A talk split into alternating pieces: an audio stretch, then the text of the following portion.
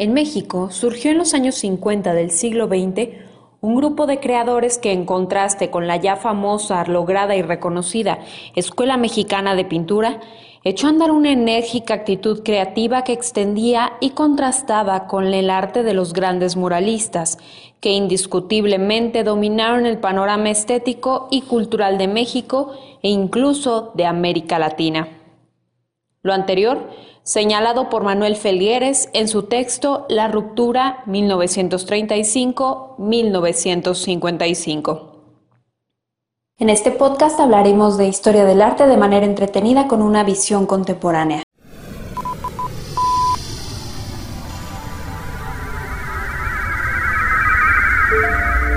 Sepultar el pasado.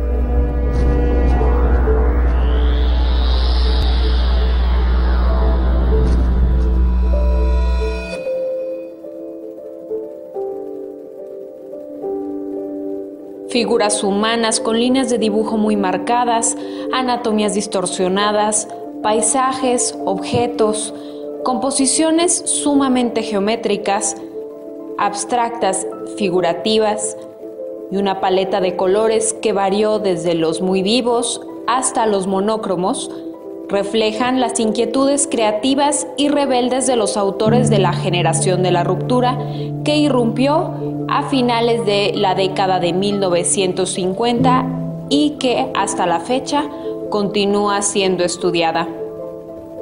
La ruptura se le denominó así hasta 1988 con una exposición que se presentó en el Museo Carrillo Gil y en el Museo Biblioteca Pape, exhibiendo obras realizadas entre 1952 y 1965.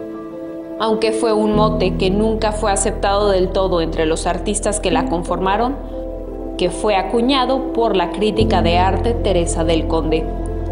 Se consideraron miembros de esta corriente a Manuel Felgueres, Vicente Rojo, José Luis Cuevas, Pedro Coronel, Alberto Gironella, Fernando García Ponce, Beatriz Zamora, Arnaldo Cohen, Juan Soriano y Roger Van Gonten. Los postulados son claros.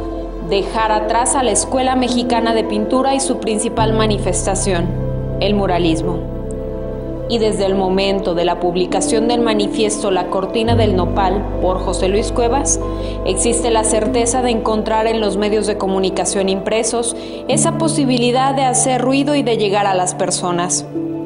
El impacto que este grupo tuvo en la sociedad mexicana es visible.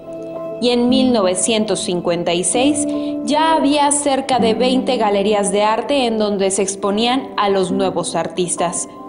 En el suplemento México en la Cultura del periódico Novedades se publicó una lista de las galerías estatales y privadas, así como las exposiciones que se presentaban.